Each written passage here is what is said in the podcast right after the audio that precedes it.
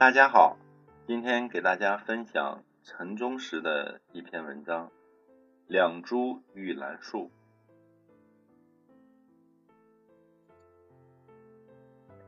清明前一日回到老家，到村子背靠的白鹿原北坡上，在父母的坟头烧了一堆被视为阴币的黄纸。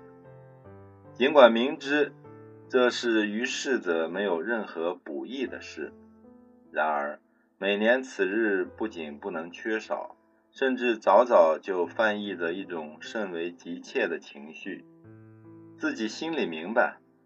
上坟烧纸和跪拜的行为，无非是为了消解对父母恩德亏欠太多的负疚心理，获得一种安慰。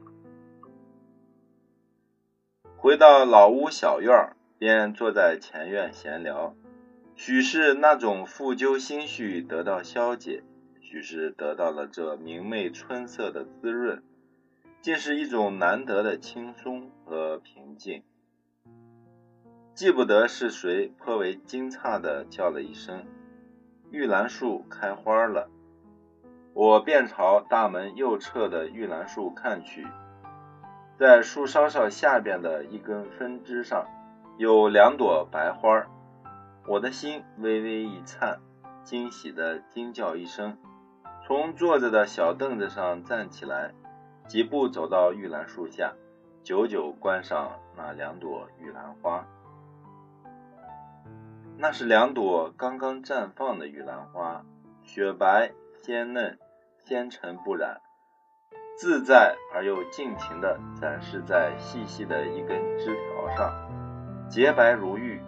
便想到玉兰花的名字确属恰切。玉兰树上不见一片叶子，叶芽刚刚在枝条上突出一个个小豆般的包。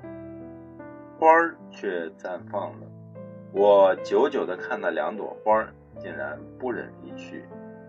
玉兰花在我其实也算不得稀罕，见的也早也多了。之所以发生一缕不寻常的惊喜，这是开在自家屋院里的玉兰花，而且是我栽植的玉兰树苗，便有了一种情节，还有一种非常因素。就是这株玉兰树苗成长过程中的障碍性经历，曾经让我颇费了一番心思。几年前，我重回园下小院读书写字，一位在灞河滩苗圃打工的乡党，闲聊中听说我喜欢玉兰花，便给我送来一株不过食指粗的幼苗，我便在大门右侧的围墙根下挖坑栽下了。为了便于浇水和保护，我在玉兰幼苗四周用砖扎了一圈护栏，得到我的用心守护和浇灌，玉兰树苗日渐蹿高，分枝加出，蓬蓬勃勃，生机盎然。我便期待花苞的出现，恰好盼到玉兰树应该发苞开花的规定期树龄，不仅没有开花，失望且不论。等到叶子成型，我发现了非常的真相：本应是深绿色的叶子，却呈现着浅黄。即使到盛夏烈日暴晒的时候，各种树叶都变得深绿近青的颜色，我的玉兰树反而由浅黄变得几乎透明了。任谁都会看出这是一种病态的表征。村里乡党见了，有说是奇草咬了树根，有说是缺肥，有说是化肥施多了烧了根，等等。后两种说法不能成立。我栽植时添的是农家粪土，不缺肥，更不会发生烧根的事。倒是奇草啃食树根，有可能发生，却也无可奈何。我曾扒土寻找奇草，一只也未找见。我就怀疑，大约是玉兰根自身发生了什么病患。等到第二年，玉兰树仍然是满树病态的黄叶，自然不会开花了。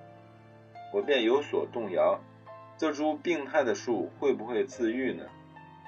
需得几年才能让缓解过来？如果等过几年，不仅缓解不了，反而病情加重，以致枯死了，那我就会白等了。我便想挖掉它，重植一株。拿起镢头刨挖了一瞬，却似乎听到一种凄婉的求生的哀音。那一片片透亮的黄叶，似乎也幻化成泪像。